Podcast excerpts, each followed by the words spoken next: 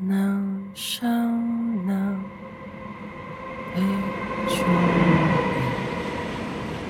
能伤又哭对，能疯能悲还悲，悲还有墓碑。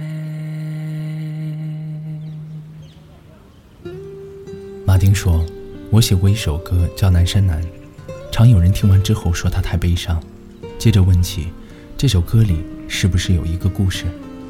我说，你听到这首歌的时候，它就已经和我无关了。你掉的眼泪，才是只有你自己知道的故事。每个人都是一座孤岛，独自在海上飘摇。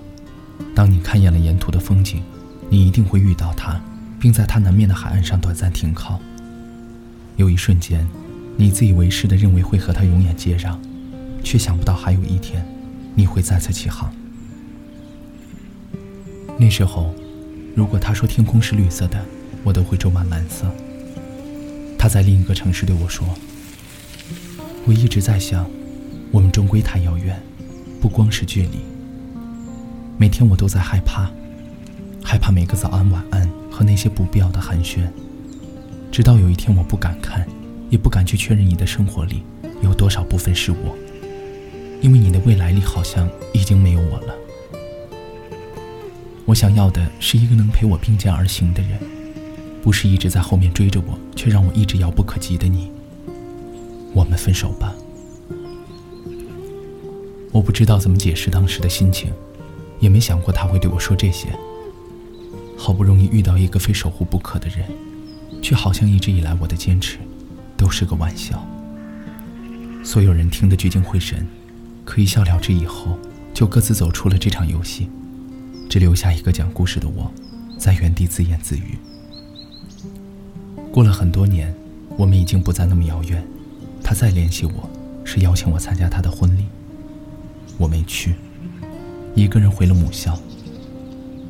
那一年见证了我们第一次阴差阳错牵手的操场已经杂草丛生，荒废了很久的教学楼被一家公司买下来改成了仓库。回忆像堆在里面的货物一样被铺满了灰尘。我走到那棵树下，挖出了我们一起埋下的许愿瓶，两张字条上写着：“今生非你不嫁，要他一辈子幸福。”我们曾经都幻想过很多种爱情。那是那个年纪里最丰盛的晚宴，每个人都在自己绘出的布景里，以梦的方式欢笑着，推杯换盏着，继续奢望着谁都不曾离去，也不会离去。可笑的是，没人教会我们如何面对分别。宴会散场，我们已是酩酊大醉，甚至不曾挤出一个微笑，还来不及告别，就这么长大了。我们开始图谋起悲伤，每天在长夜里奔跑。只为在天亮时筋疲力尽，逃避天亮时充满光亮的生活，做上一场第一次遇见他的梦。后来，我们会假装很好，假装很高兴，假装谁都没走。